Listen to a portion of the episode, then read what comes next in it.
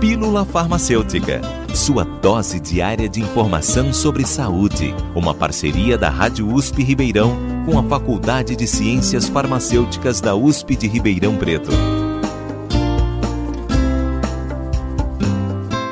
Medicamentos antidepressivos podem ser usados durante a gravidez?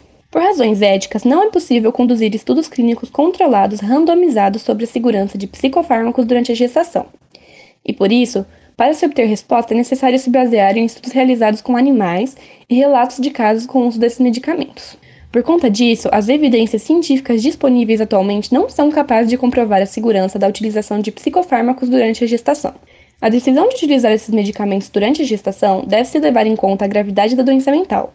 Os psicofármacos devem ser prescritos somente em caso onde o risco de malformação fetal for menor do que as consequências de uma doença mental sem tratamento.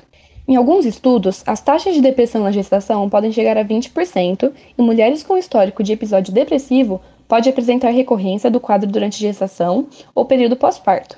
A depressão não tratada pode apresentar risco não só para a mãe, mas também para o feto. Episódios de depressão podem levar a um autocuidado e nutrição materna precários, além de maior exposição ao álcool, tabaco e outras drogas, e até mesmo comportamento suicida.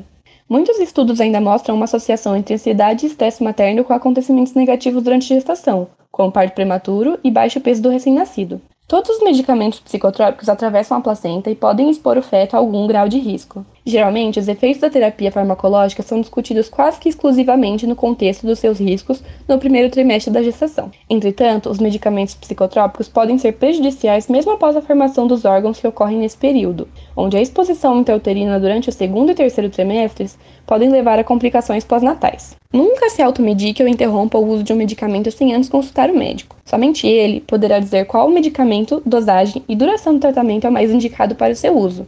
Giovana Bingri, estudante da Faculdade de Ciências Farmacêuticas da USP de Ribeirão Preto, para a Rádio USP. Você ouviu Pílula Farmacêutica. Dúvidas, sugestões, críticas ou elogios, mande um e-mail para pílulafarmacêutica.usp.br